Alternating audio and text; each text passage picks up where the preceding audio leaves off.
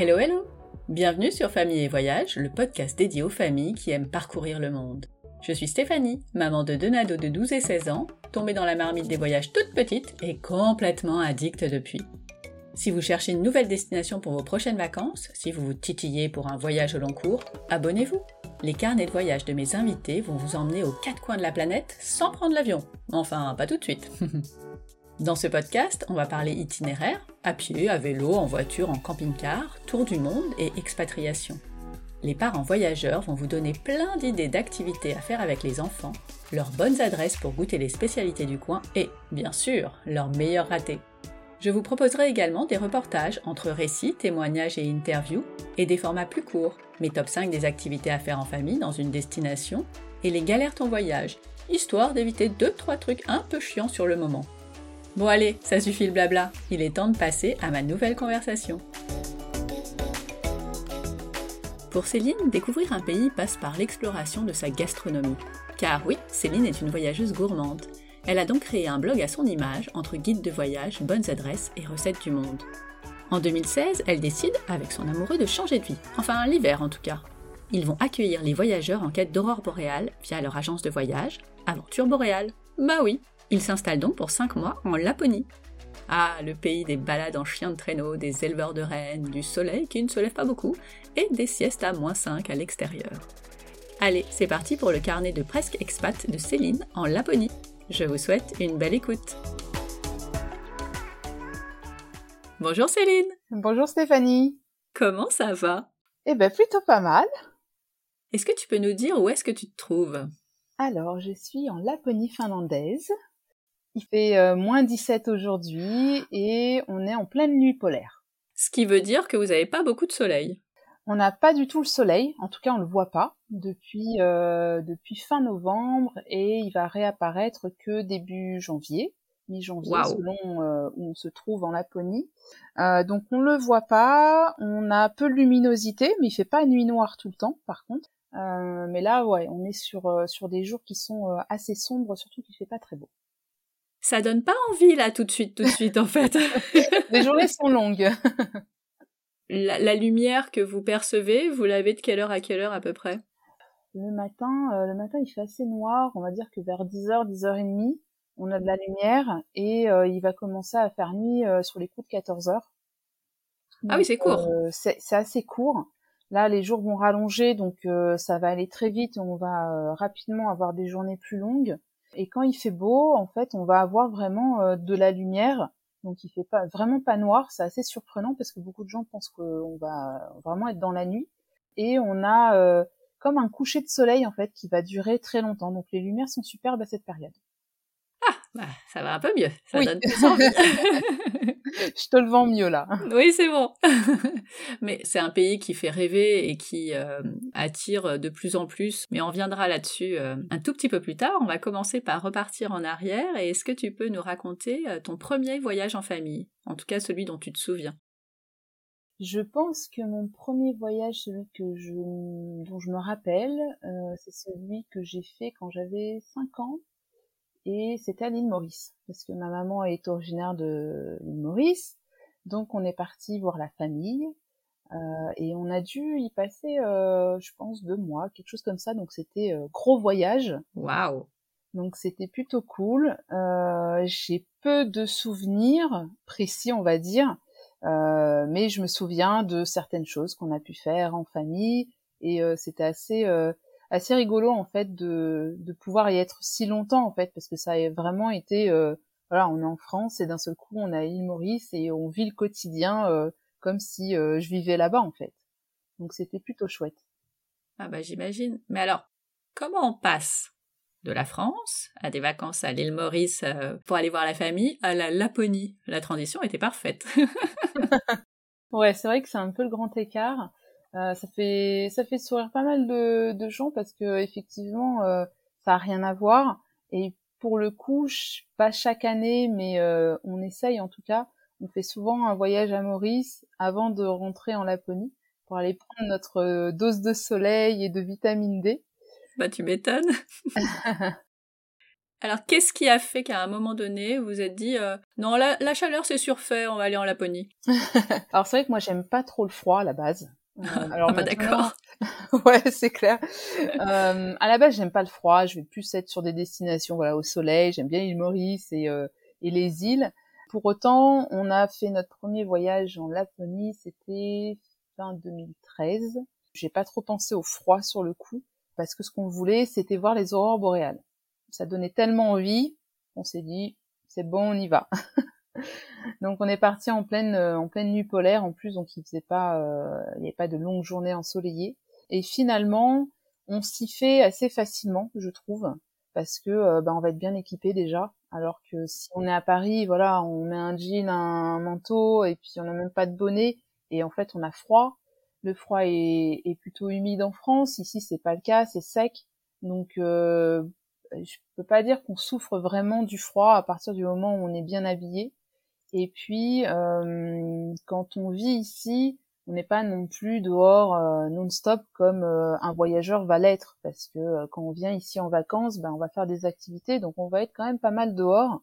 Et là, par exemple, en, pleine nuit polaire, les gens qui sont à l'extérieur, ça va être plus les voyageurs qui sont là pour faire des activités. les gens d'ici, ben, on sort ben, pour aller bosser, pour faire voilà les choses du quotidien.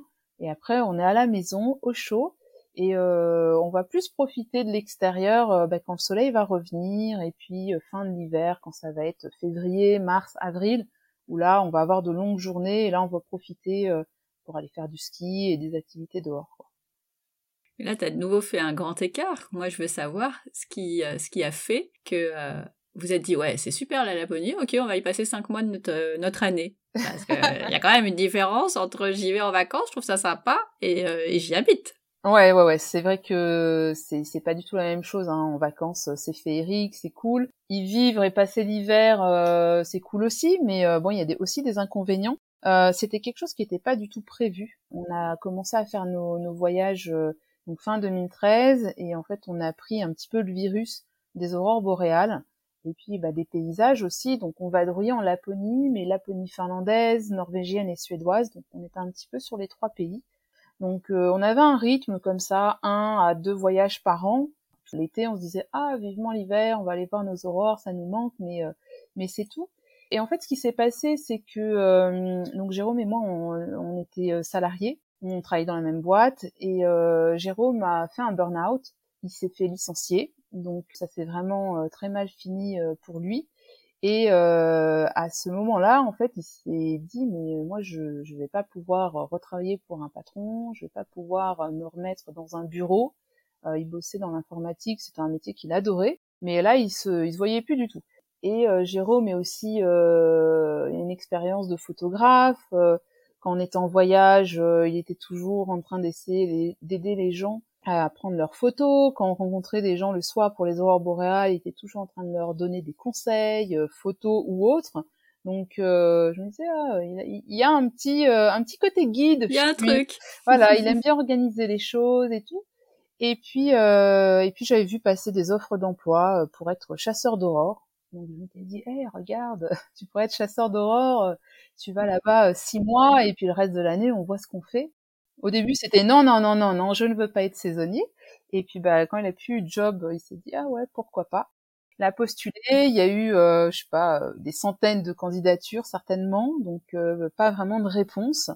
Finalement, il s'est dit mais en fait, pourquoi on ferait pas nous nous-mêmes quelque chose et on crée notre agence? Ça a fait son chemin et de là, en fait, on a tout préparé et, et on a créé notre agence de voyage.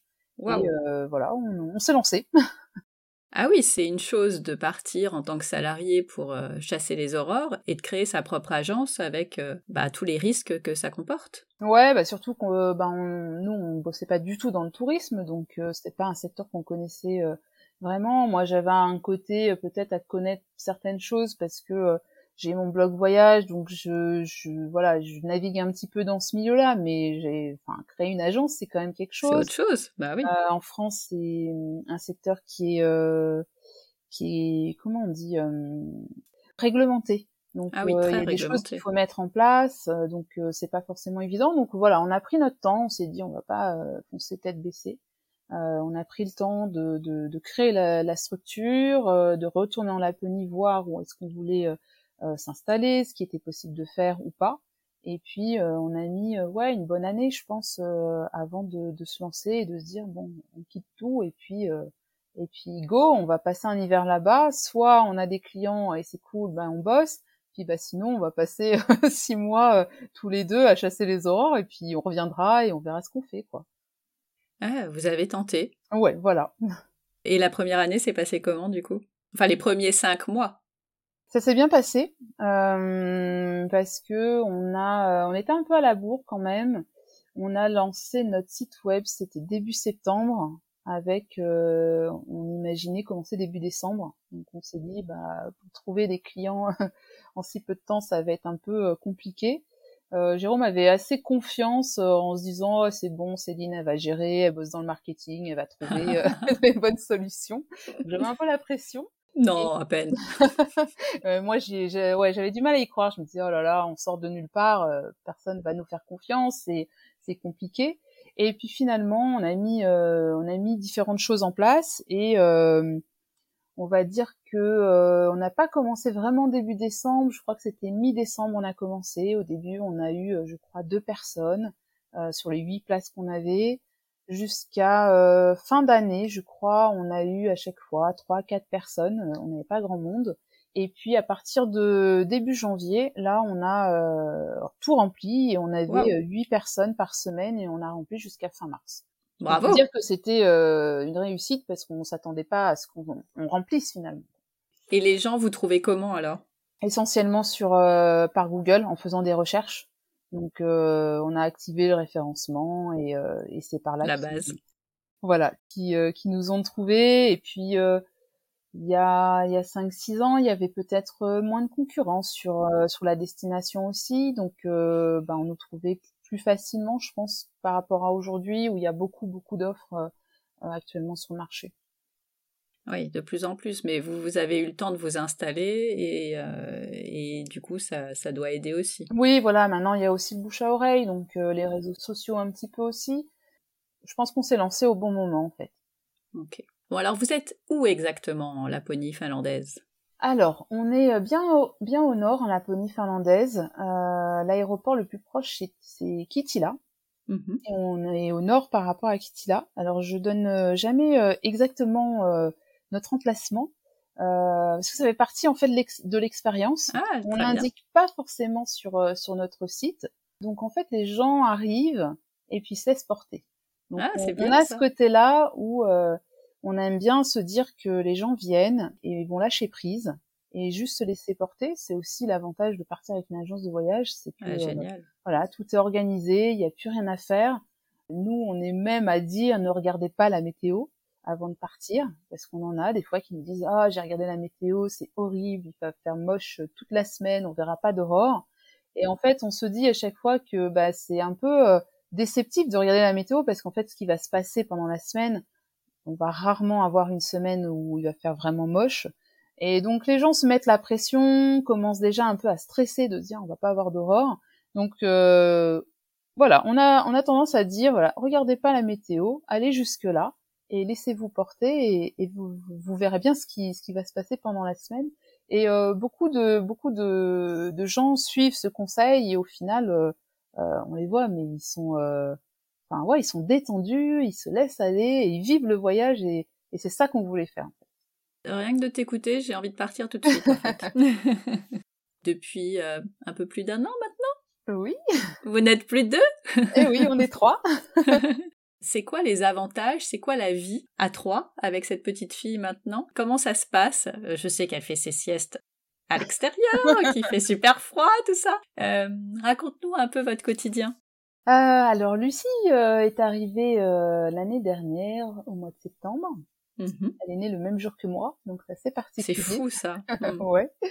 Elle est née à Rovaniemi, à quelques kilomètres du, village du Père Noël, donc c'est assez. Dingue. Voilà, je trouve, je trouve ça assez drôle. Je me dis, elle sera contente de le raconter, je pense, quand elle viendra en France. Bah, le quotidien, je trouve qu'il est assez simple finalement, parce que bon, on a un rythme de vie qui, qui est un peu particulier. Euh, à être entre la France et, euh, et la Laponie. L'année dernière, on a eu une organisation un petit peu différente parce que bah, du coup, Lucie était avec moi non-stop. en Finlande et globalement dans les pays nordiques, les enfants ne vont pas à la crèche à partir de deux mois et demi, trois mois. Ils sont acceptés à la crèche, je crois que c'est autour des 9-12 mois, quelque chose comme ça. Ah oui. Donc ici, on considère que la première année, l'enfant, ce dont il a besoin, c'est ses parents. Euh, donc il y a le congé maternité qui va bien aussi. Donc euh, c'est ça qui fait que bah, on peut garder son enfant. Alors moi je suis toujours sur le régime français, donc c'est un petit peu euh, compliqué parce qu'il fallait bosser aussi à côté. Mais bon, un tout petit bébé, ça va, ça se gère quand même. Je trouve que c'est plus compliqué cette année où elle bouge et que faut l'occuper comparé voilà à un bébé qui va plus dormir et, et pas pas être très très actif. donc au quotidien, ici nous ce qu'on aime bien avec elle, bah, c'est que euh, on est vraiment, on n'est pas sur une vie qui est hyper speed, euh, comme on peut l'avoir en ville euh, en France. Nous, on venait de la, région parisienne, après on a vécu sur Grenoble, donc ça reste voilà quand même des, des, bonnes villes où on a un rythme toujours à être pressé. donc nous, on n'avait pas vraiment envie de ça. C'est vrai en tant que parent de se dire faut se dépêcher, faut lever bébé super tôt, aller à la crèche, toujours se presser, presser. Ici, on n'a pas du tout ça, quoi. On est vraiment en mode tranquille.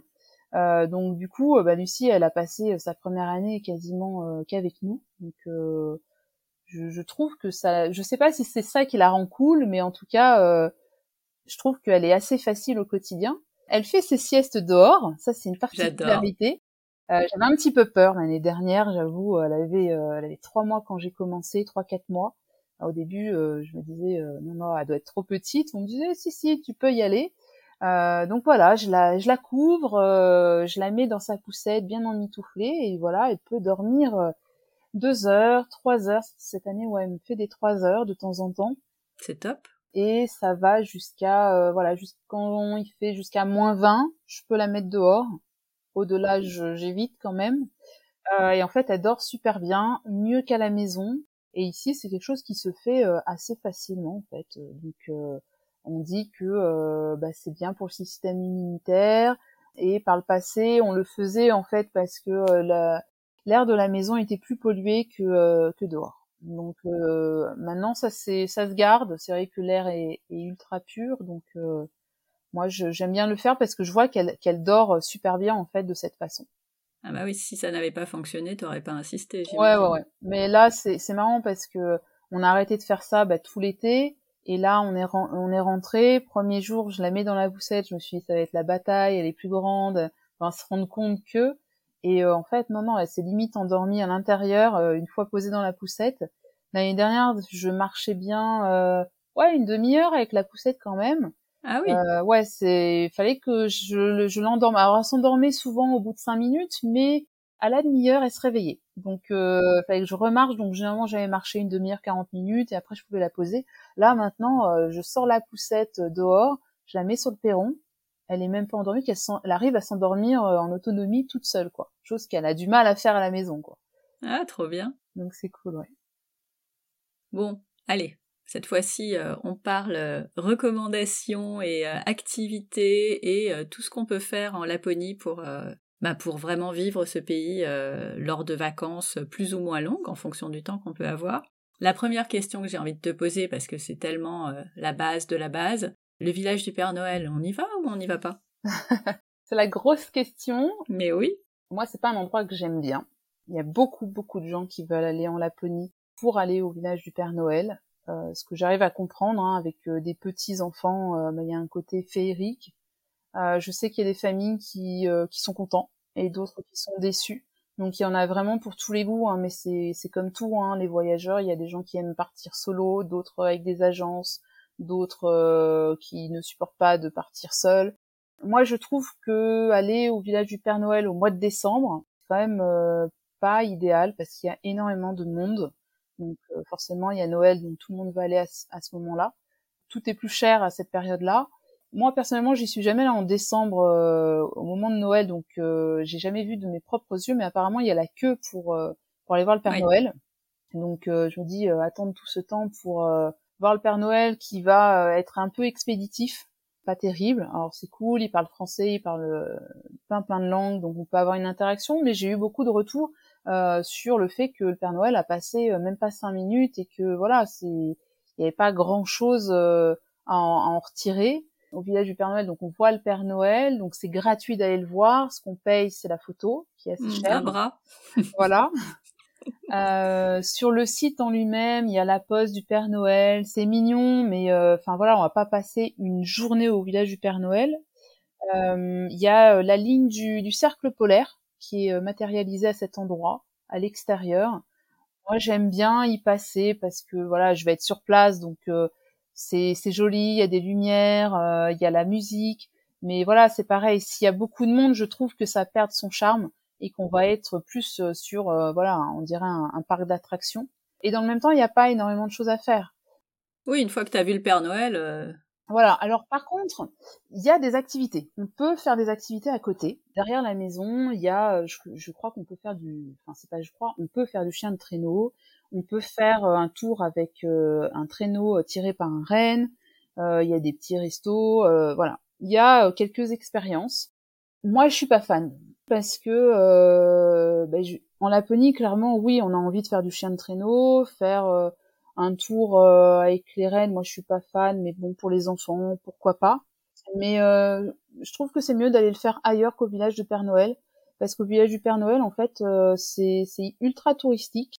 On parle quand même d'animaux, donc les chiens, en fait, bah, ils font leur tour en boucle c'est à la chaîne en fait et je trouve qu'en termes de d'expérience c'est pas génial et on respecte peu l'animal alors qu'il y a des compagnies euh, qui sont autour de Rovaniemi qui vont euh, voilà prendre bien soin des chiens, qui euh, vont les laisser faire des tours peut-être plus grands, ça va pas être à la chaîne. Et je mmh trouve que c'est c'est voilà consommer les les, les activités de, de manière plus responsable. Souvent, les gens qui y vont, c'est bah, les gens qui n'ont pas l'information, qui savent pas, donc ils vont ils vont y aller, ou qui n'ont pas préparé leur voyage. Ils savent pas, donc ils vont au village du Père Noël et puis ils vont faire les activités. Il y a aussi des agences qui vendent la sortie à la journée. Euh, il y a eu un article qui est, qui est sorti là il y a ouais la semaine dernière je crois Figaro Voyage quelque chose comme ça et qui expliquait voilà qu'il y avait euh, des organismes qui euh, t'emmènent en bus et qui te déposent le matin et qui viennent te rechercher l'après-midi et tu fais un petit peu tout le truc sauf que tu payes cher ta journée et puis voilà t'es noyé dans, dans la masse et, et je trouve que merci le Figaro ouais. Donc du coup, c'est pas, euh, c'est pour moi, c'est pas vivre la Laponie, parce que la Laponie, c'est prendre son temps, c'est la nature, c'est, euh, on est quand même dans un endroit qui est peu peuplé, et là, on se retrouve avec plein plein de gens autour de soi, donc c'est, enfin, c'est pas ça. Après, le village du Père Noël, si on y va euh, à d'autres périodes, en janvier, en février, en mars ou l'été même, il y a beaucoup moins de monde. Donc si on tient vraiment à y, à y, être, pourquoi pas?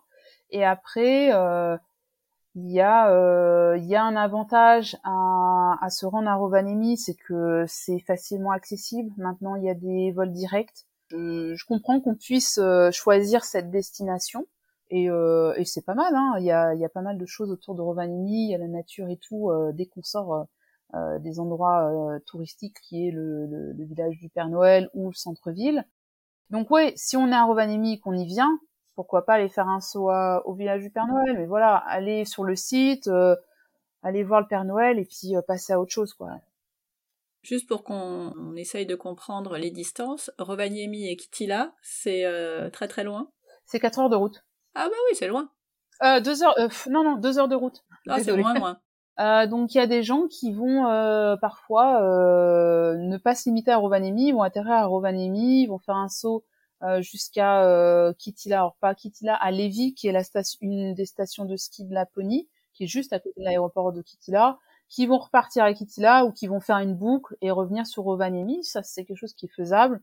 On loue une voiture euh, de location et, et ça se fait bien. Il y a aussi un bus qui fait la liaison euh, Rovaniemi-Lévis. Euh, il doit passer, je pense, deux à trois fois maximum par jour. Et pareil, on doit mettre deux heures, deux heures quinze à peu près. Ok. Bon, le voyage du Père Noël, chacun, euh, chacun fera ce qu'il voudra euh, par rapport à ça. Moi, ce que j'ai envie de faire maintenant avec toi, c'est c'est quoi le voyage idéal en Laponie? Où est-ce qu'il faut aller? Qu'est-ce qu'on peut voir? Et surtout, qu'est-ce qui va plaire à la fois aux enfants et aux parents, parce que quand on voyage en famille, c'est bien qu'il y en ait pour tout le monde. Donc c'est quoi le, le voyage idéal? Emmène-nous avec toi. Alors déjà, je pense que c'est bien de partir une semaine. Euh, si on peut faire plus, pourquoi pas, mais en une semaine, je pense qu'on a le temps de bien en profiter. Faire moins, par contre, voilà, on va un peu speeder. Donc euh, une semaine, c'est plutôt cool. En termes de destination, si on reste sur la Laponie finlandaise, moi je recommande souvent de rester euh, assez proche des aéroports pour éviter de faire trop trop de routes, surtout avec des enfants. Euh, puis les conditions euh, de route sont bonnes généralement, mais on n'est pas à l'abri d'une tempête ou quelque chose comme ça. Donc euh, voilà, on peut on peut décider d'aller à Rovaniemi autour de Kitila. Donc il va y avoir Levi, il va y avoir Ulas qui est aussi une station de ski qui est pas mal. On peut aussi monter plus au nord, du côté de Ivalo, Inari, Sariselka, trois destinations où bah, l'aéroport d'Ivalo c'est celui qui est le plus au nord sur la Laponie finlandaise, c'est pas mal aussi. Euh, donc dans ces secteurs-là, euh, c'est touristique, mais pas trop. Ou du moins, voilà, on va on va trouver des touristes et des voyageurs quand on va faire des activités généralement. Mais après, voilà, quand on commence à se balader un petit peu dans la nature, on va pas voir forcément grand monde. Donc pour moi, voilà. Après, peu importe que ce soit Lévis ou Inari par exemple, les paysages sont assez similaires quand même. Ok. Alors c'est quoi les paysages? Raconte-nous. Bah, les paysages, ça va être, euh, en tout cas sur la Laponie finlandaise et également sur la Laponie suédoise, on va être vraiment sur euh, sur des, euh, des paysages avec des forêts, donc les arbres tout enneigés. Alors c'est pas tout l'hiver que les arbres sont hyper enneigés, mais globalement c'est ça le, le, type de paysage. Donc si on fait du chien de traîneau, on va souvent être dans la forêt. Pareil pour de la motoneige, les balades, le ski. Il y a pas mal de lacs en Finlande, donc qui sont gelés. Donc euh, on a aussi des grandes étendues désertes. Euh, donc là, on sait qu'on va être sur euh, sur un point d'eau. donc on peut se balader sur les lacs. Toujours vérifier quand même et demander. Oui, on met un petit pied et on n'y va pas franco. Mais si on suit les traces qui sont faites par les motoneiges ou des fois il y a des on a les pistes de, de, ski de fond aussi sur les lacs donc voilà on, on, peut voir on peut on peut marcher, mais sinon c'est bien de demander aux locaux.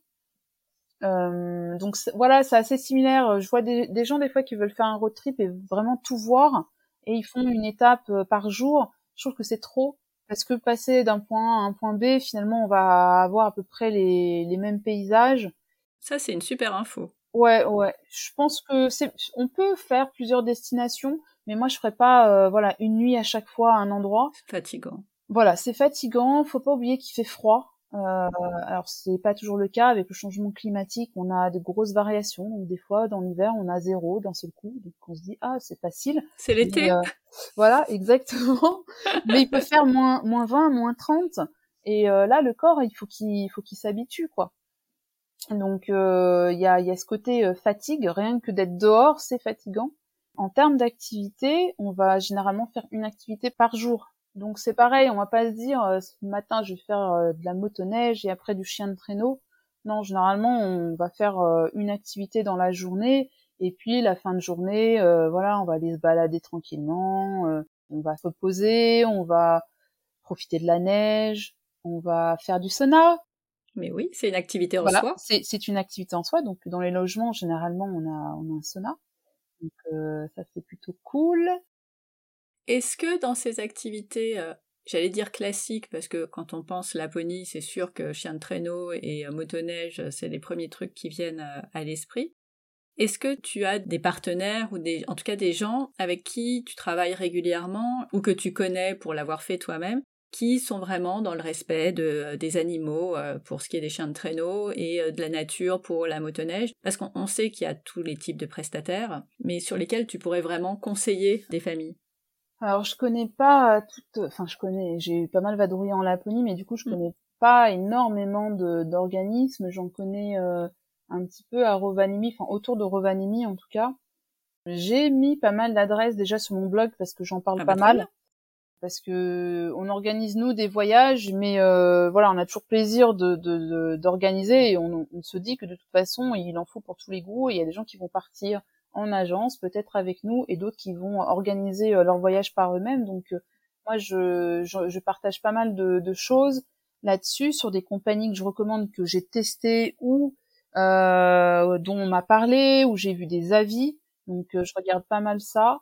Après, c'est vrai que des fois, c'est un peu difficile de, de, juger parce que même au village du Père Noël, tout le monde va dire ah les chiens de traîneau, c'était excellent parce que l'activité elle est féerique, mais euh, je je sais pas quelle compagnie par exemple est derrière euh, au village du Père Noël, ça se trouve c'est une bonne compagnie, mais il n'empêche que bah, les chiens ils font toujours les mêmes boucles et, euh, et je trouve pas ça très très cool. Moi ce que j'aime bien, enfin et c'est le genre de conseils que je vais donner sur mon blog, c'est euh, c'est de chercher un petit peu gratter en fait derrière euh, derrière les compagnies, qu'est-ce qu'ils vendent en fait derrière. Mm, mm. Donc moi généralement je vais regarder le site web, c'est ce que je, je dis aux gens, regardez le site web, est-ce qu'ils présentent les chiens, est-ce que euh, ils en parlent, est-ce qu'il y a des photos du chenil, euh, parce que je sais qu'il y a des, euh, des compagnies comme ça où on voit pas le chenil, donc on sait pas dans, quelles conditions euh, euh, sont traités les chiens. Il y en a qui, qui communiquent beaucoup sur les réseaux sociaux, sur, sur Facebook notamment, qui font des lives. je pense à Berylovski qui est à quoi, je crois 20 minutes de Rovaniemi, qui est un peu une référence dans, dans ce secteur-là. Ils bossent super bien, ils ont quand même beaucoup de chiens. Euh, mais ils s'en occupent bien. Moi, j'ai été les voir même l'été, donc je sais que les, chiens, voilà, ils sont, ils sont chouchoutés. Et euh, des fois, ils font des lives, ils montrent comment ils entraînent les chiens, euh, les, les, nouvelles niches qu'ils ont, qu'ils ont pu faire pendant l'été. Donc, tu, tu vois à peu près comment, euh, comment vivent les chiens. Il y a un autre truc que je regarde, c'est et que je conseille, c'est de d'essayer de voir aussi si dans la présentation des chiens, s'il y a que des jeunes chiens. Parce que s'il y a que des jeunes, eh ben on peut se poser la question de où sont les vieux chiens, qu'est-ce qu'ils en font? Parce qu'il y a clairement des compagnies euh, qui euh, euthanasient les, vieux chiens. Donc ça c'est triste. Moi je savais pas ça et quand je l'ai découvert, j'étais un peu euh, un peu deg. Donc il y en bah a euh, euh, qui vont les garder et puis ne plus les faire courir ou des petites courses. Il y a des compagnies qui vont essayer de faire adopter les, ces chiens. Euh, donc ça c'est cool pour qu'ils aient bah, une vie, une fin de vie, voilà, sur sur un petit canapé au chaud et puis dans le froid. Euh, donc voilà, ça c'est des choses euh, à voir. C'est vraiment chien de traîneau, je pense qu'il faut être vigilant. Pour la reine, je suis un peu mitigée. Tu dis, ouais, tu disais que t'aimais pas trop ça. Bah, moi, je personnellement, je, je, trouve que de monter euh, dans un traîneau et être tiré par un renne, je, je suis pas super fan. Ça va à deux à l'heure, c'est c'est pas le chien de traîneau. Euh, le renne. Oui, il se passe pas grand chose à part l'exploitation de l'animal les enfants, ils peuvent être, euh, ouais, c'est pour eux, je pense que c'est assez assez rigolo, mais en tant qu'adulte, moi, je c'est pas quelque chose que d'ailleurs nous on propose. Et il faut savoir qu'un renne pour tirer un traîneau, il lui faut euh, plusieurs années en fait pour euh, y arriver, parce que à la base, il n'est pas fait pour ça. Enfin voilà, il va il va pas être content si on l'attache, donc il faut dès qu'il soit jeune, qu'il soit attaché au départ, jusqu'à qu'il arrive à traîner un, un traîneau. Donc ça, ça, fait pas rêver. Ouais, voilà. Alors c'est vrai que des fois on voit des rennes qui sont attachées, mais en fait ils sont attachés parce que ça fait partie de l'apprentissage. Après il y a une question aussi qui, qui se pose, c'est que euh, les rennes, ce sont les éleveurs de rennes qui, les ont, donc ils font un peu de tourisme, euh, certains. Euh, donc des fois d'avoir des, des rennes avec des traîneaux, c'est aussi faire perdurer une une tradition, enfin une tradition en fait avant euh, quand il n'y avait pas de motoneige etc. Bah on utilisait les rennes quoi. Donc euh, c'est quelque chose qui se faisait. Généralement les éleveurs de rennes sont plutôt respectueux de leurs animaux. Et la question qu'il faut se poser c'est si le renne tire pas un traîneau, bah il sera soit dans la nature, soit il peut être parqué parce qu'il y a des endroits où maintenant il les laisse plus dans la nature pendant l'hiver et euh, la finalité, quand même, euh, c'est de, de, finir à l'abattoir. Hmm. Donc, voilà, c'est un élevage. Il faut voir ça comme nous, on a des vaches en France. Les rennes, euh, c'est pas un animal qui est sauvage comme on l'entend. C'est pas un animal qu'on va trouver dans une forêt et il est complètement sauvage. On va le trouver dans la forêt, mais il appartient forcément à quelqu'un. Ah d'accord. Euh, ouais, c'est pas comme je sais pas d'autres animaux. Ce sont des, des, des animaux qui, qui vivent en liberté pour la plupart, mais qui appartiennent à quelqu'un. Donc l'espérance de vie d'un renne n'est pas forcément très longue. Donc des fois, euh, moi je me suis posé la question à un moment donné de me dire bah ouais, est-ce que je préfère qu'il soit dans la nature, mais voilà, il va finir à l'abattoir, ou euh, est-ce que il, tire euh, un traîneau et il a une vie plus longue? C'est franchement, je n'ai pas la réponse à cette question. Entre la peste et le choléra, c'est pas trop en fait. Voilà. Mais voilà, il faut voir le renne comme comme une vache chez nous qui qui est pour l'alimentation. Ouais. Bon. Qu'est-ce qu'on peut faire d'autre en termes d'activité? Alors on a bien compris, l'objectif c'est pas d'en faire quatre par jour, c'est une par jour. Et si on reste une semaine, une fois qu'on a fait ces deux-là, on fait quoi d'autre? Voilà, alors on va faire du chien de traîneau. Ça, c'est vraiment une activité qui est euh, très populaire. Je, je crois d'ailleurs que chez les touristes français, ça doit être la numéro un. Ah, j'en doute pas. Voilà. Euh, bon, il y a la motoneige qui est parfois un peu moins populaire parce que les gens disent ouais, ça fait du bruit, ça tue. C'est vrai. À Rovaniemi, à Lévis, euh, Rovaniemi c'est sûr, à Lévis, je crois que c'est assez nouveau. On peut trouver des motoneiges électriques ah, c'est bien ça. Donc c'est plutôt cool. Moi j'ai testé à Rovaniemi il y a 3-4 ans il me semble et euh, en me disant euh, on va pas retrouver les mêmes sensations mais c'était plutôt cool en fait. Donc euh, pas de bruit, euh, pas d'odeur, c'était j'ai bien aimé voilà. Donc une fois qu'on a fait ça, on fait quoi? Ensuite, on peut faire des activités. Alors ça va dépendre des, des périodes, mais on peut faire par exemple de la pêche blanche. C'est quoi blanc?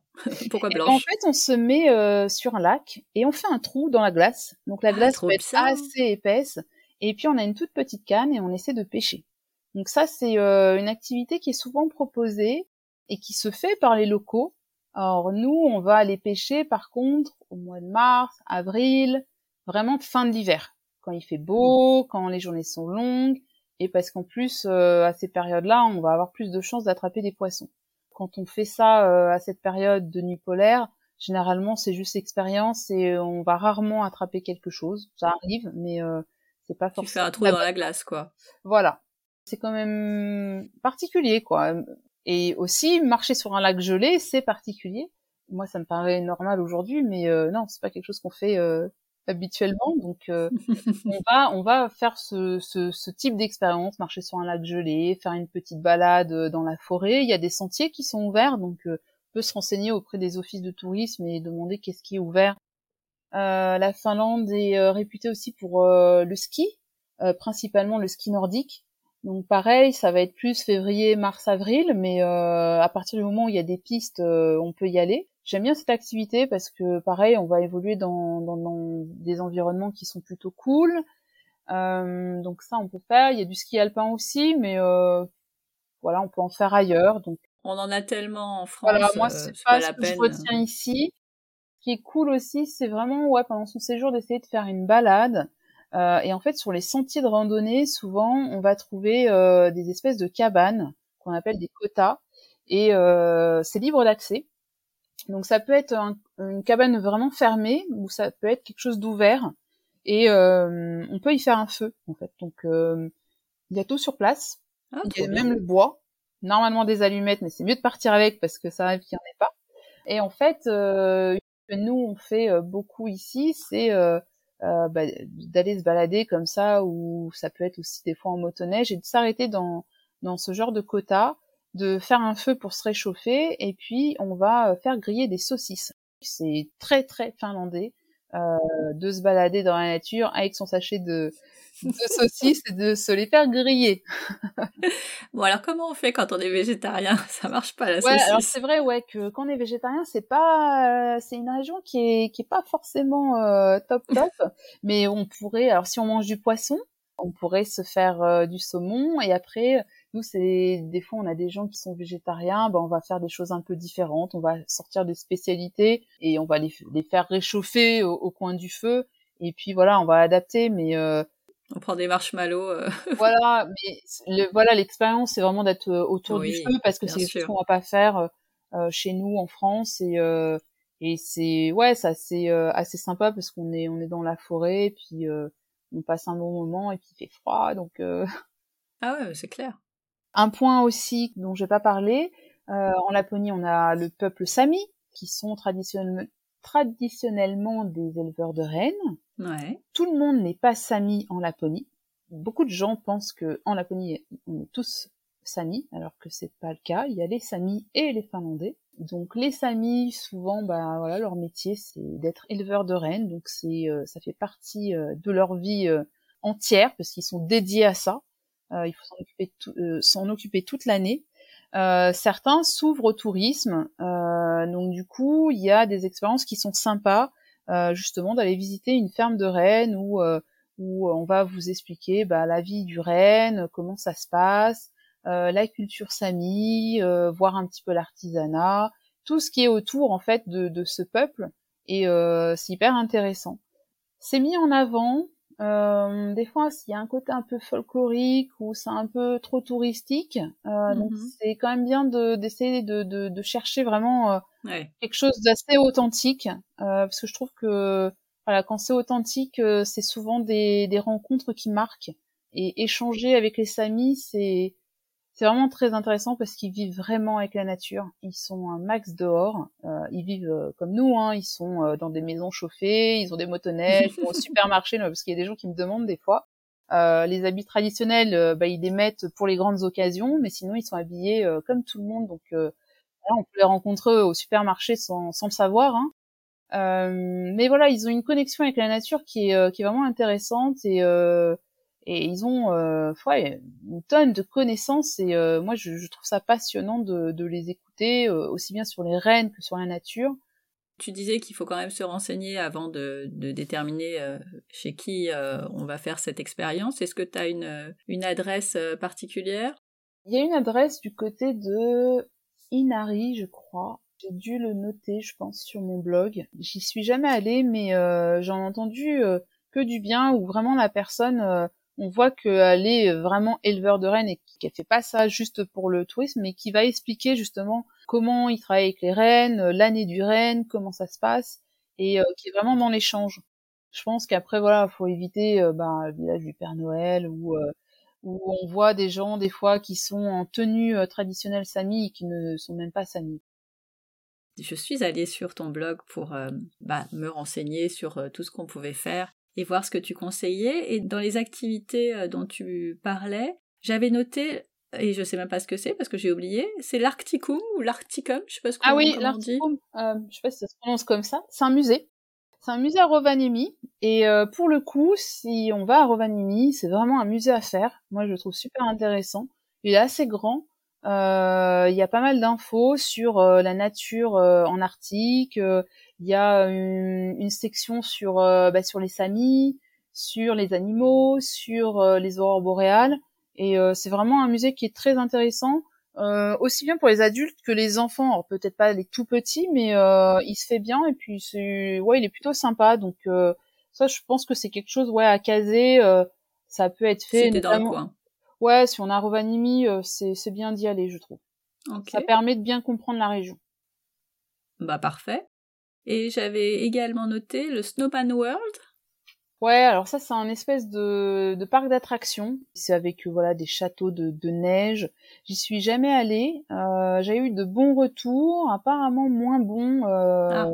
ces derniers temps. Donc je sais pas si c'est vraiment quelque chose à faire. C'est pareil à Rovaniemi, euh, il y a le Santa Park. Donc les gens confondent le village du Père Noël et le Santa Park. Le Santa Park c'est pareil, c'est comme un espèce de, mini parc d'attractions, enfin un parc d'activité on va dire. C'est en intérieur, c'est une espèce de grotte, alors c'est assez joli euh, parce qu'on s'enfonce dans le truc et tout.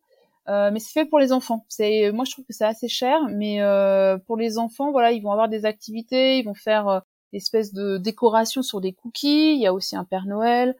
Qu'il y a un petit train. Qu'est-ce qu'il y a d'autre? Je crois qu'il y a un ice bar, donc on peut boire dans un voilà, un verre euh, de glace dans un environnement tout glacé. Et il y a un spectacle aussi, un grand spectacle sur une scène. Donc pour les enfants, c'est plutôt cool. Par contre, euh, c'est ouvert de décembre à, je crois, au 15 janvier ou même début janvier. Donc euh, c'est pas tout le monde qui peut y aller, ouais c'est pas obligatoire, c'est euh, pour les petits, je pense que c'est sympa. Moi, j'avais trouvé ça bien pour euh, pour les petits. Moi, en tant qu'adulte, voilà, j'y suis allée pour aller voir ce que ce que c'était, mais euh, voilà, je suis pas allée décorer des des biscuits.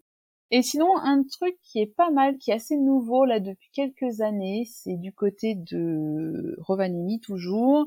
Il est possible d'aller faire du patin à glace dans la forêt.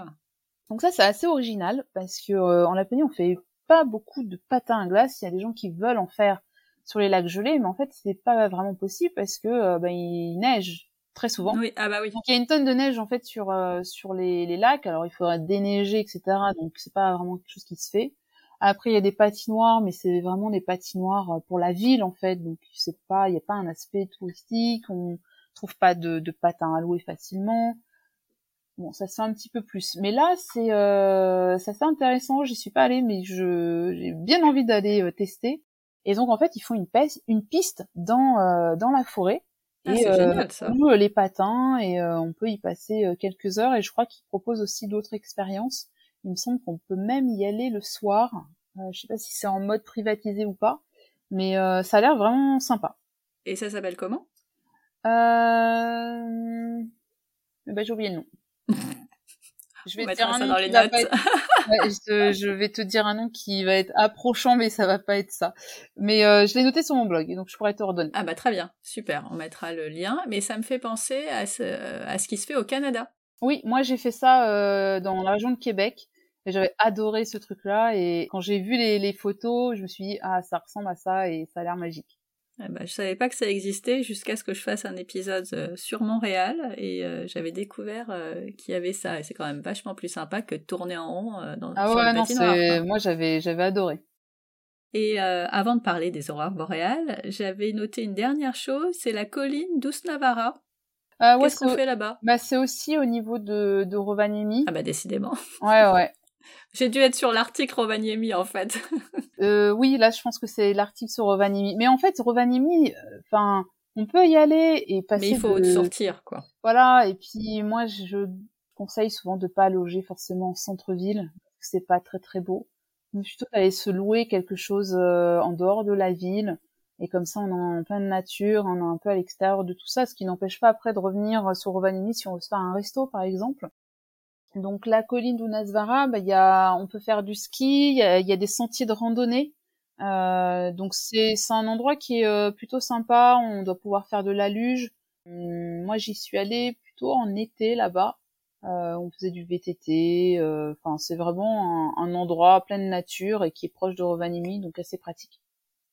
Et évidemment, il y a les aurores boréales. Oui. Alors, sans révéler tout, puisqu'on doit lâcher prise quand on va chez toi et euh, pas trop en savoir euh, et se laisser porter, mais euh, raconte-nous un petit peu quand même, donne-nous envie de, de venir te voir. Alors, les aurores boréales, bon, c'est quelque chose de, de magique. On a beau en voir, bah, on n'est pas forcément lassé. Alors, je t'avoue que quand il y a des petites aurores, oui, maintenant tu fais bon. Voilà, enfin c'est comme les locaux. Hein. Si c'est une petite aurore, on va pas rester des heures dehors mais quand il y a une belle aurore et que voilà, on peut sortir de chez soi et la voir, on va la regarder hein, forcément. Pour les voir, il n'y a pas une période idéale. On va dire que on peut les voir à partir de fin août jusqu'à fin mars. Ah oui, quand même. Pour être exact, les aurores boréales se produisent toute l'année. Le truc, c'est qu'il ne fait pas nuit euh, une partie de l'année. C'est pour ça qu'on les voit pas. Donc, euh, on pourrait euh, se dire, on va voir les aurores en mai, mais comme il fait pas nuit, ben en fait, c'est juste qu'on n'arrive pas à les voir. Après, les voir en hiver, bah ouais, il y a un côté magique parce que voilà, tout est enneigé. Bon, il fait froid aussi. ah bah on peut pas tout avoir. Hein. Ouais. C'est quoi une semaine typique chez toi? Nous, les aurores, c'est on essaye de les voir tous les soirs. Et on considère que venir une semaine, il y a quand même de fortes chances d'en voir. La soirée commençant à 14 heures non, non, bah non, parce que justement, enfin, après, il y a des, il y a des fenêtres d'observation. Donc, même s'il fait nuit à 14 heures, ça va être très rare qu'on va, qu'on voit une aurore euh, tôt. Quand on en voit une vers 17h30, 18h, c'est vraiment qu'il y a une grosse, grosse activité et que la soirée va être belle. Euh, sinon, euh, ouais, on va être plutôt sur un créneau 19h30, 20h jusqu'à minuit et ça peut aller au-delà. Nous, on, est, on se dit une semaine, c'est bien parce que on est dépendant euh, bah, de l'activité aurorale, du soleil. Donc, euh, des fois, il y a, y en a pas. Donc là, on peut pas l'inventer. On a beau sortir, on a beau attendre, il se passera rien. mais globalement, je trouve que il y a quand même des aurores assez régulièrement. C'est cyclique aussi, donc là on est dans des années qui sont plutôt euh, bonnes pour les aurores, donc euh, ça c'est la bonne nouvelle. Le début là de saison euh, à l'automne était exceptionnel, et encore là il y a eu de belles aurores ces derniers jours. Et après le deuxième facteur c'est la météo.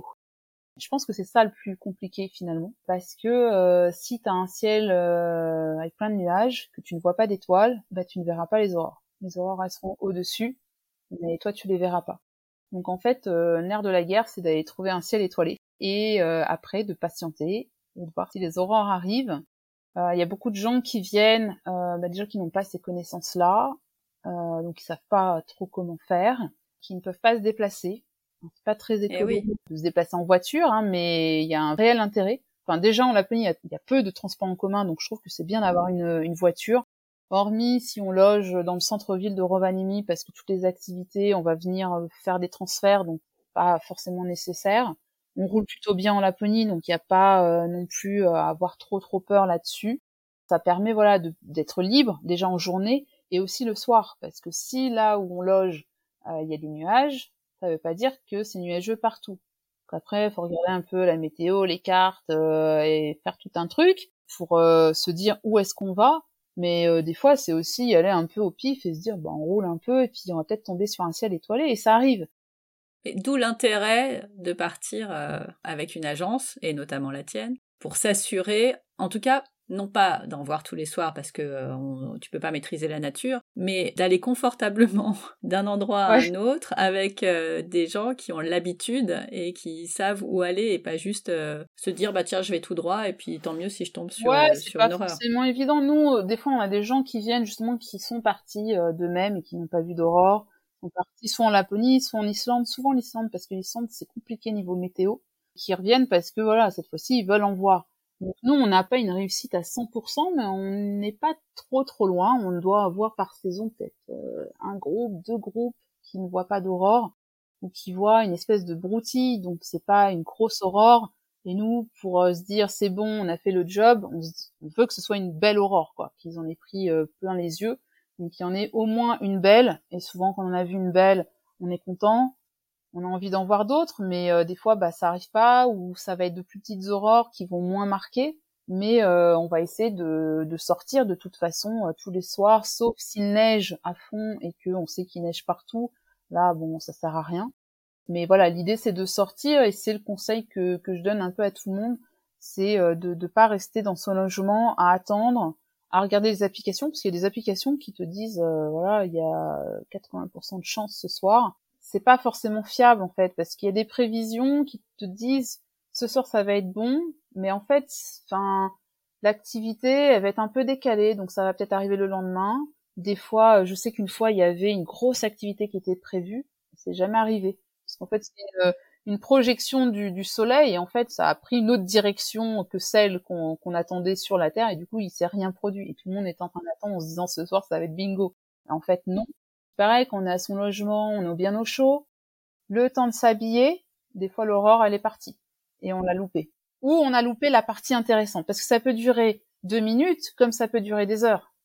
Mais la, grosse partie qui va bouger, qui va être rose, vraiment le, moment le plus fort, ça dure pas très très longtemps parfois. Donc euh, vaut mieux être prêt et euh, c'est pour ça que nous on dit euh, voilà vous vous habillez, vous avez trouvez un ciel, un ciel dégagé, vous prenez de quoi vous réchauffer, poisson chaud, quelque chose pour patienter.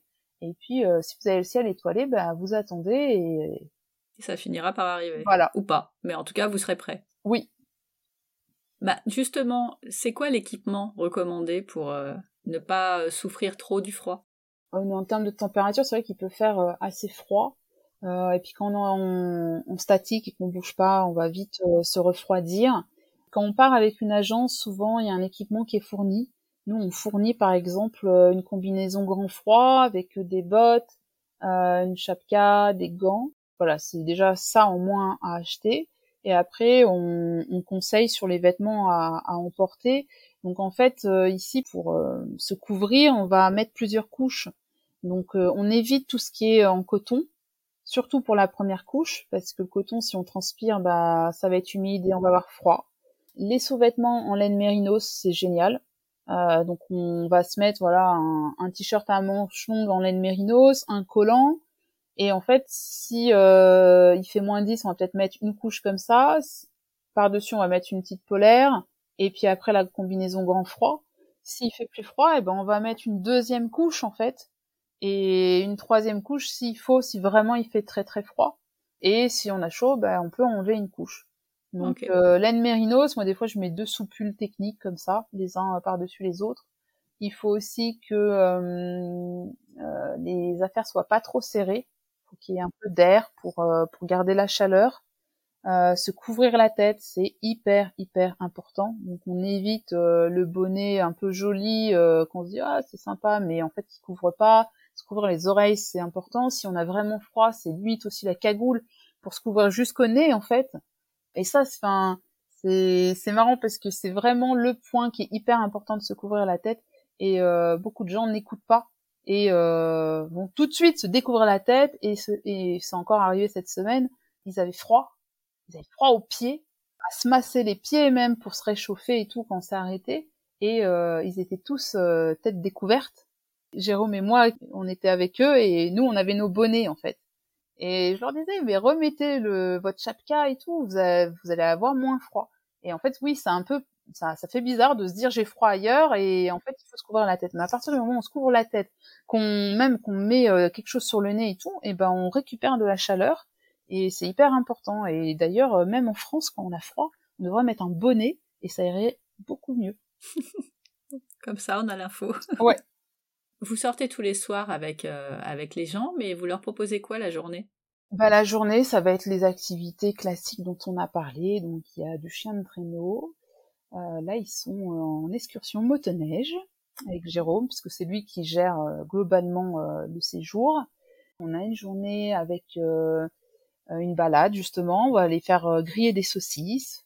On a une journée aussi avec un éleveur de rennes, qui est une belle journée. Et il y a un autre moment où on a une balade, il y a un petit musée aussi euh, qu'on propose de visiter où on peut apprendre un petit peu euh, des choses sur euh, bah, l'Arctique, sur les Samis. Voilà, qu'est-ce que j'ai? Non, j'ai rien oublié d'autre. c'est déjà pas mal. Ouais, non, c'est ça. Ouais, c'est une activité par jour. Globalement, en fait, quand, quand on lit notre site web, souvent on a l'impression peut-être qu'il n'y a pas trop trop de choses à faire, mais en fait, ils n'ont pas le temps de, de grand chose. Quoi. Parce que du chien de traîneau, nous, on propose euh, de faire une belle sortie, donc c'est 20 km. Donc ça, il faut faire aussi attention quand on réserve un voyage euh, euh, tout compris via une agence, c'est que on a des tarifs différents, mais parce que les activités sont aussi différentes.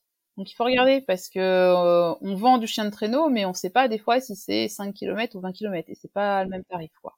Nous on fait un 20 km et tu vois, euh, J'y suis allée cette semaine. Euh, ben on est parti, il était 10 heures et on est rentré. Euh, il était peut-être 13h30, 14h, quelque chose comme ça. Ah oui, c'est long. Ouais, il a fallu faire le briefing, visiter la ferme, faire l'excursion avec une pause. Et puis après, on nous a proposé de, de, de comment dire Je dis à chaque fois ranger les chiens, mais c'est un peu bizarre. De remettre les chiens en fait dans leur niche. Donc on a mhm. participé. il y avait aussi des petits chiots parce qu'il y a eu une portée, donc euh, ils sont en train de sociabiliser les petits chiots, donc on a pu caresser les petits chiots, on a passé un petit peu de temps ah, là-dessus. Voilà, on n'est pas à la minute, donc du coup, euh, c'est vrai que l'activité, voilà, on rentre au chalet. Euh, nous, on propose pas de, de repas, donc chacun fait son repas dans son petit chalet, comme ça. Il y a aussi un peu de liberté et de temps, un peu de, de son côté, et pas toujours en groupe. Euh, donc les gens, voilà, ils se font à manger. On les amène aussi au supermarché qui est à côté. On les conseille sur ce qu'ils peuvent manger, cuisiner. Et puis généralement, voilà, ils vont faire un sauna souvent une sieste parce que mine de rien, euh, ça fatigue. Et puis on ressort le soir, donc euh, quand on rentre à minuit, une heure du matin et que le lendemain faut se lever, Jérôme, c'est ce qu'il dit. ça, ça, me fait rire parce que tous les samedis, en fait, à l'arrivée euh, dans son briefing, il va, il va dire dès que vous avez un moment, faites une sieste. Donc, les gens le regardent en se disant, bah on n'est pas là pour ça. On n'est pas là pour ça. Et en fait, ils font des siestes parce, ah que, parce que ça crève. Tu m'as fait encore une fois une bonne transition en parlant de supermarché. Euh, on mange quoi en Laponie? À part le Rennes. On veut pas savoir le Rennes. c'est pas un pays qui est connu pour sa gastronomie, mais on mange plutôt normalement. On trouve euh, les choses qu'on trouve en France euh, en fonction de là où on est. moi, j'ai un tout petit supermarché. Si on va à Rovaniemi, il y a des supermarchés qui sont super grands et on trouve vraiment de tout. Moi, quand je vais là-bas, je fais, je fais mon stock parce qu'on trouve euh, des, des, choses, même cuisine du monde. Enfin, il y a, y a, vraiment de tout. Euh, en termes de tarifs, je pense qu'on est un peu plus élevé que la France. Euh, après, je me souviens plus de. C'est la réputation en tout cas. Ouais, je sais pas les prix en France, mais par exemple un paquet de pâtes, il me semble que 500 grammes de pâtes, c'est au moins cher, ça doit être 1,50€. Je sais oh, pas si c'est en France, mais ça doit être à peu près ça. Hein. Oui. Donc il y a des choses qui sont plus ou moins chères. Je sais que sur des produits sans gluten, chez nous c'était moins cher qu'en France. Après, ça dépend aussi des supermarchés. Donc on trouve quand même facilement de quoi manger comme chez nous, si on a envie de garder ses habitudes. En termes de spécialité, ben ouais, c'est il y a le renne, en sachant que le renne, c'est une spécialité, mais c'est pas quelque chose qu'on va manger tous les jours non plus parce que c'est une viande qui coûte cher. C'est à goûter, en tout cas si on mange de la viande euh, au restaurant, on va en trouver euh, facilement. Il y a euh, un plat qui est vraiment emblématique, c'est le poro caristus, qui est un ragoût de renne qui se mange avec de la purée de pommes de terre. Euh, voilà, si on est végétarien, ça, ça passe pas. Qu'est-ce qui est proposé souvent euh, et qu'on mange souvent? La soupe de saumon. Ça, c'est aussi quelque chose euh, que beaucoup de gens aiment en plus. En petit déjeuner, c'est le porridge ici. Euh, moi, c'est pas quelque chose que j'aime, mais voilà, on va manger avec des fruits. On va ramasser les, les fruits l'été, notamment les baies, donc tout ce qui est myrtille, euh, il y a les baies arctiques et on va les congeler et on les ressort en fait l'hiver pour euh, manger ça dans du porridge ou se faire des smoothies, ce genre de choses pour avoir les vitamines. En termes de légumes, ben, on va on va avoir euh, un choix un peu comme en France selon la taille du supermarché, mais voilà ça va être rarement local. Donc eh c'est vrai que ça c'est un peu un peu compliqué. Moi je sais que dans mon supermarché c'est toujours les mêmes légumes donc je tourne un peu en rond part voilà les pommes de terre qui vont être vraiment de Finlande, mais ça va être sud Finlande. En spécialité, il y a les pirogues de Carélie qui sont des espèces de, bah, c'est une forme de pirogue. C'est de la pâte de seigle et à l'intérieur c'est une espèce de riz au lait euh, salé. Donc c'est euh, une préparation salée que qu'on mange assez facilement à midi, euh, un petit encas. Donc ça se réchauffe au four et puis euh, soit on le mange tel quel, soit on peut rajouter dessus euh, des crudités, euh, du beurre. On mange beaucoup de beurre ici, il fait froid. euh, de la charcuterie, du saumon, enfin, c'est un petit peu comme on veut. Il euh, y a euh, le lepa justo, qui est un fromage qui queen. Comment ça, ça queen Ça queen, en fait, quand, quand tu le manges, c'est, c'est un peu élastique. Donc, ah. euh, ça, ça, ça, ça, c'est un peu euh, la texture de l'aloumi, si tu vois. Très bien. Sauf que l'aloumi, c'est salé. Euh, mm. Là, ça a pas de goût et ça se mange avec euh, du sucré. Donc en fait, ça, ça, se vend c'est rond ou ça va être euh, ouais c'est rond et tu fais saisir à la poêle. Donc ça va être un peu, ça va caraméliser un petit peu. Moi j'aime bien et puis on fait généralement des cubes où on le mange tel quel et on on ajoute de la confiture de mûre arctique et moi je trouve ça plutôt pas mal. La texture est un peu spéciale, donc ça plaît pas à tout le monde, mais c'est quelque chose à tester. C'est pas spécifiquement euh, de Laponie, mais euh, c'est globalement de la Finlande. Euh, après, il y a quoi? Il y a, euh, y a les roulés à la cannelle, ça c'est euh, ah. spécialité. ça être Finlande, aussi la Suède, la Norvège. Donc ça aussi on en trouve, c'est super bon et tout ce qui est à base de cannelle, ouais, il y a les petits biscuits aussi qu'on aime bien ici. Mais c'est vrai que en termes de, de sucré, il n'y a pas énormément de choses, mais il y a quelques petites pâtisseries de, de ce type-là. Bon, côté budget, une semaine en Laponie, c'est pas donné donné. Ouais, c'est pas c'est pas une destination qui est pas chère parce que les activités sont chères. oui, c'est ça. C'est surtout ça. Il y a des gens qui souvent me contactent et qui veulent euh, trouver des activités pas chères, mais en fait, euh, il y, a, y, a pas quoi, parce que moi je dis toujours si tu trouves euh, du une sortie en chino pas chère, Pose-toi la question du traitement des chiens parce que bien les nourrir, faut bien les soigner. Et euh, bah, les excursions, c'est euh, quatre mois dans l'hiver, donc euh, il faut que ça tienne toute l'année. Voilà, c'est euh, très saisonnier euh, le tourisme en Laponie. Donc euh, après, on peut on peut se dire, si on veut faire un petit budget, bah, c'est éviter de faire toutes les activités et de se dire, bah, on va faire qu'une activité, on va faire que du chien de traîneau par exemple, et le reste, ben on va aller se balader et ça c'est gratuit louer mhm. des skis de fond, euh, ça doit pas être bien cher. Donc, euh, tu vois, c'est avoir des, euh, des activités un peu alternatives, quoi. Ouais, mais tu, quand tu vas en Laponie, c'est pour rien faire, ah ça n'a pas l'intérêt. Est-ce que tu peux nous donner une idée d'un budget euh, pour une famille de quatre personnes? Toi, tu reçois aussi bien des adultes que des enfants Les enfants, c'est à partir de 12 ans. Ouais, c'est ça, des grands enfants. Ouais, parce que le, programme est assez chargé et tu vois, le soir, ils rentrent, il, est minuit, une heure. Mm, mm. Ouais, il faut être un peu costaud, ouais. Là, j'ai ma nièce qui a 12 ans, qui fait le séjour. Hier, ils sont rentrés, il était plus de minuit. Elle s'est écroulée en 5 minutes, à dormir, quoi parce qu'elle fait toutes les activités. C'est bien ça. ah oui, bah ça c'est, ça les fait bien dormir. Hein. Euh, elle adore, hein, mais euh, c'est vrai que voilà. Faut ouais, c'est intense. Ouais, voilà. Donc on peut venir avec euh, avec des enfants. En termes de budget, alors moi je raisonne plutôt par personne. Oui, bah par personne.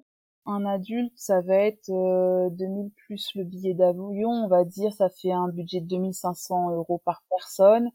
Tu trouves des offres moins chères plus vers les 2000, 1700, 2000, mais il faut vérifier les activités. Après, si on s'y prend en avance, que on loue euh, un logement bien en avance, on peut avoir euh, des choses qui euh, qui vont être un peu moins chères parce que de la dernière minute, bah voilà, c'est pas c'est pas évident. C'est un voyage qu'il faut vraiment préparer quoi. Donc je pense que entre tu peux certainement faire un petit budget à 1500. Il y a aussi l'équipement en fonction de. Oui, ça c'est ce que tu fais avant, oui. Si, mm, mm. tu, si, voilà, si tu vis un peu dans une région montagneuse, que tu as déjà des vêtements de ski et, de froid, ben voilà. Mais euh, tu vois, des sous-vêtements en laine mérinos, ça, ça coûte quand même, hein, euh, c'est assez cher. Euh, ouais, ben après, on peut les réutiliser. Hein. Moi, euh, ma laine mérinos, euh, je, je, mets ça à Paris quand j'ai froid, je mets ça en sous-pull et c'est très bien quand ça m'évite de mettre des gros pulls. Donc on peut, on peut réutiliser, mais voilà, faut préparer parce que j'ai l'impression que là, il y a de plus en plus de gens qui viennent en Laponie sans savoir, qui prennent leur billet d'avion et qui se disent bah j'arrive. Et après, euh, se disent bah mince en fait comment je fais pour loger pas cher parce que tout est pris? Ou euh, je suis arrivée, j'ai un logement, mais euh, ah ouais les activités elles sont chères, mais comment je fais? Donc après ça a un côté un peu déceptif. Donc euh, je pense qu'il faut bien préparer et, et savoir ce qu'on a envie de faire et, et cesser le temps quoi. Absolument. Bon, avant de nous quitter, J'aime bien finir par des petites questions plus courtes pour continuer de voyager, mais dans d'autres destinations. Ah ouais? Quelle est la destination que tu as faite et que tu aimerais vraiment faire découvrir à ta fille? Ah, sans hésiter, l'Australie. ah Ah oui, on est encore très très loin de la Laponie. Ouais, ouais. Bah, l'Australie, c'était... Euh... C'était pas une destination qui me faisait vraiment rêver voilà, je, je me disais ça serait bien de, de, de découvrir l'Australie, mais c'est tellement loin et tout que voilà, je, je me suis bon, peut-être qu'on le fera pas. Et puis et puis euh, Jérôme a gagné un billet d'avion une année. Donc euh, bah, j'ai payé mon billet d'avion. on en a un gratuit, donc euh, allons-y, on y va. Et on est resté, je crois, six semaines en road trip. Et j'ai vraiment adoré. c'était, je sais pas, ouais, pour la faune et la flore, c'était, c'était vraiment magnifique les animaux, les kangourous, enfin. Euh, les kangourous. Ouais, non, c'est euh, ça fait rêver d'ici, mais franchement, quand tu les vois, moi, j'avais envie de voir des kangourous tous les jours, quoi. Donc, euh, ouais, j'aimerais bien retourner là-bas, et des fois, je plaisante en disant à Jérôme, moi, on va même pas lui dire que l'Australie existe en fait, parce que ça se trouve, elle voudra y vivre et elle sera trop loin de nous plus tard.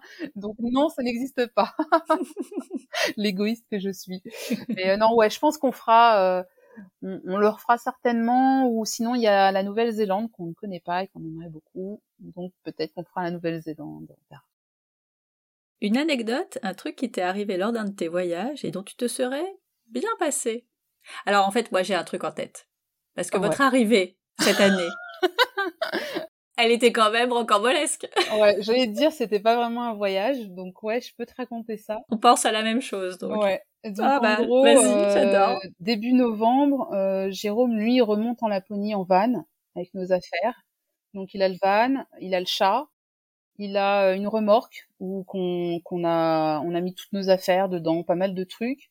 Euh, et lui, il a quoi Trois jours de, de trajet. La nuit, il dort dans le van, il a un matelas et tout.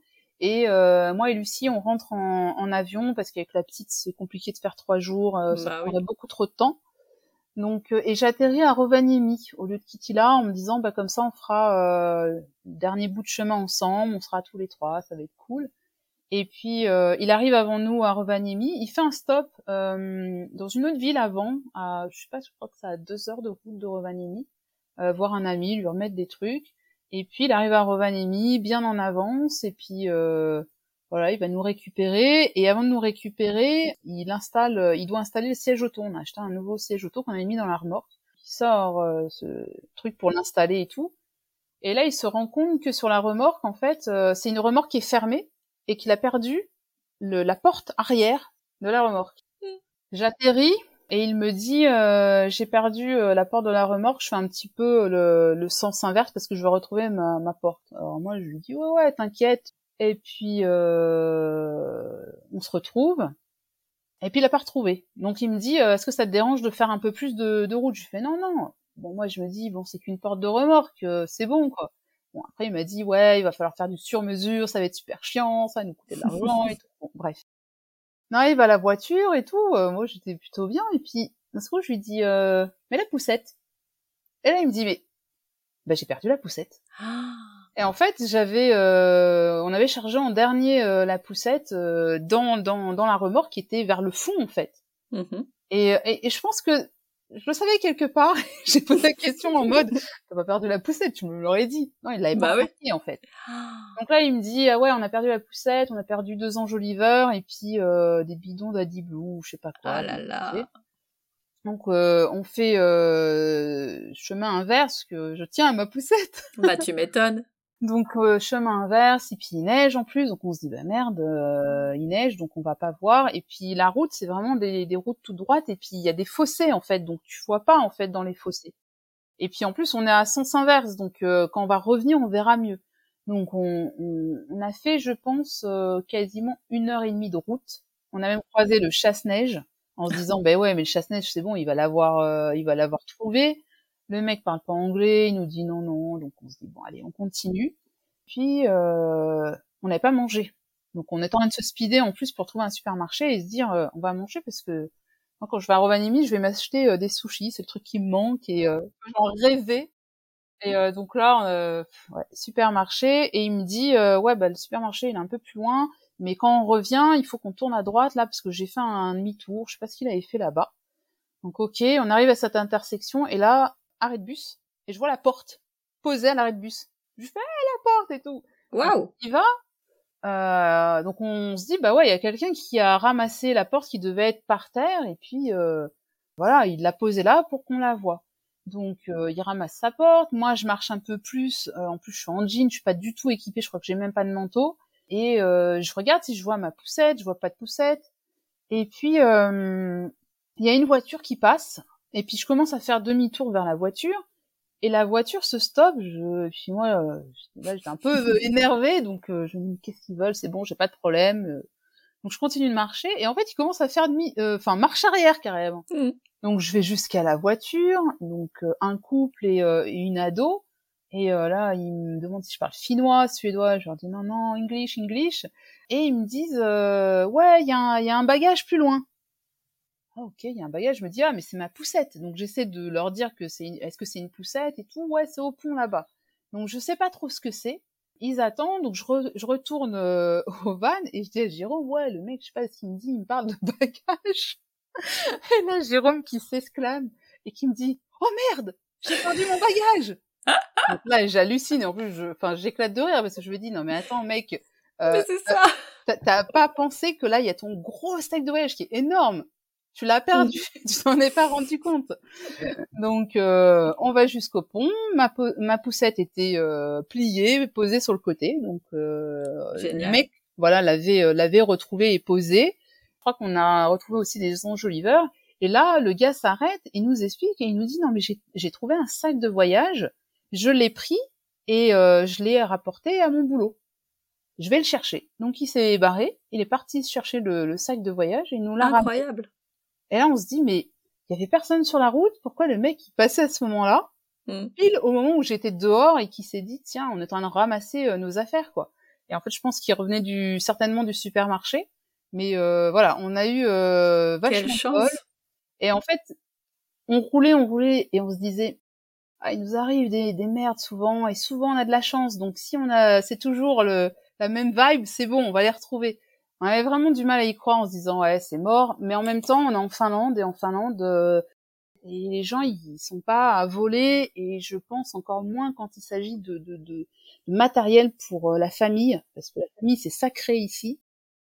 Et euh, moi, une fois, j'ai laissé mon portefeuille euh, sur le comptoir d'un bar. Je suis revenue une demi-heure plus tard. Le portefeuille il est toujours là. ah oui. Euh, voilà, je pense que ça aurait euh, eu lieu en France. C'était bye bye nos affaires, quoi. Ça aurait été peut-être différent. Ouais, voilà. Donc euh, voilà la péripétie. Donc du Ah coup, là là, on n'a oui. pas mangé, fermé. Et euh, il est- en plus, ouais, on s'était éloigné, donc on a pris un autre chemin et on n'est pas repassé par Rovaniemi, donc euh, pas de supermarché ouvert et on est rentré euh, chez nous. Il était super tard, plus d'une heure du match, je crois.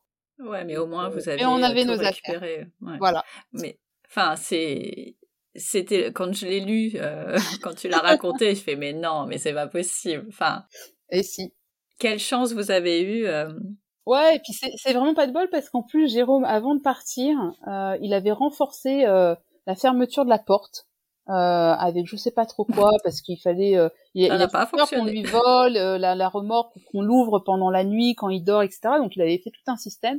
On sait pas finalement s'il avait vraiment fermé à l'extérieur euh, les portes et que c'est pour ça qu'avec les vibrations à force, euh, ben voilà, ça a poussé et puis c'est tombé quoi. Bon, ça n'arrivera plus, mais euh, voilà, c'est le genre d'anecdote qui peut nous arriver en voyage. De... C'est, c'est, c'est tout nous, quoi. Bon, euh, tout est bien qui finit bien. Ouais. Votre prochaine destination en famille?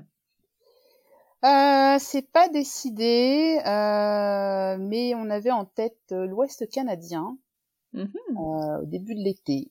On aimerait bien faire ça. Puis on rêve de la Polynésie, c'est euh, aussi. Après, c'est, euh, c'est différent, quoi. Donc. euh, Oui, puis c'est que des trucs chauds après cinq mois de froid. Ouais, ouais, ouais. Mais ouais, il nous faut, il nous faut un voyage en tout cas euh, au soleil euh, avant de- d'enchaîner la, la saison. Ça c'est, euh, c'est vraiment le truc qui nous fait du bien. Si euh, si on fait une année où on n'a pas voyagé, on n'a pas vu autre chose et qu'on renchaîne directement, c'est vrai que les dur. quatre mois là, c'est c'est dur. Ouais. Quelle destination aimerais-tu découvrir sur le podcast? Eh bien, la Nouvelle-Zélande. Ok, je l'ai dans les tours du monde. C'est Ouais. souvent une destination tour du monde. Ouais, souvent. euh, Mais, euh, mais je n'ai pas un épisode complet, donc euh, l'appel est lancé. Ouais, bah tu as euh, les blogueurs un duvet pour deux qui sont en ce moment en Ah. famille avec leurs jumeaux. Donc, je Eh sais bah, pas s'ils auront le temps et l'envie, mais euh, en tout cas, je je sais pas combien de temps ils, ils, ils y sont, mais euh, ouais, ils sont là-bas en famille et ça a l'air euh, d'être assez cool. Eh ben, je vais, je vais leur demander. Dernière question. Si nos auditeurs te cherchent, où peuvent-ils te trouver? Euh, alors j'ai mon blog, je Mhm. papote. Je suis moins active quand même, mais il y a pas mal d'infos sur euh, la Laponie. Mhm. Et après, euh, j'aime beaucoup Instagram, euh, même si des fois c'est chiant. Euh... Toi-même, tu sais. Mais oui. Euh, mais euh, ouais, j'aime bien partager des infos. Alors, je partage pas toute ma vie parce que voilà, je trouve que des fois, faut être aussi euh, dans, dans le moment présent.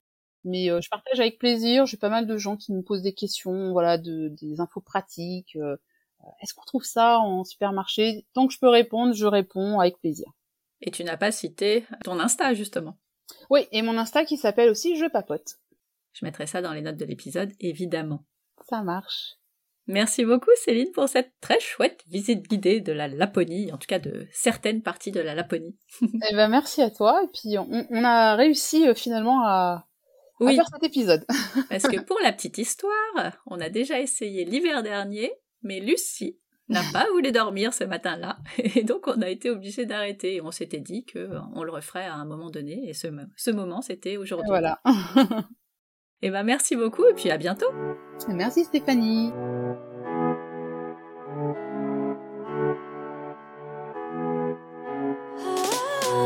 Voilà, c'est tout pour aujourd'hui. Merci d'avoir écouté jusqu'au bout. Si cet épisode vous a plu, bah dites-le moi en écrivant un petit commentaire sur Apple Podcast ou sur le blog. Vous pouvez aussi vous abonner, mettre une note 5 étoiles ou le partager autour de vous. Alors je sais qu'on vous le rabâche tous, mais c'est notre petite récompense après tant d'efforts pour vous proposer un chouette épisode. Et ça dit à Apple qu'il faut le mettre en avant. Alors à votre bon cœur, monsieur dame Comme d'habitude, toutes les notes sont sur le blog famille et voyage avec un. Vous voulez ouvrir vos carnets de voyage? Ou vous aimeriez en écouter un sur une destination particulière? Retrouvez-moi sur Instagram, à famille et voyage, toujours avec un s, underscore, blog. À bientôt pour le prochain épisode. D'ici là, prenez soin de vous, inspirez-vous et créez-vous de chouettes souvenirs en famille.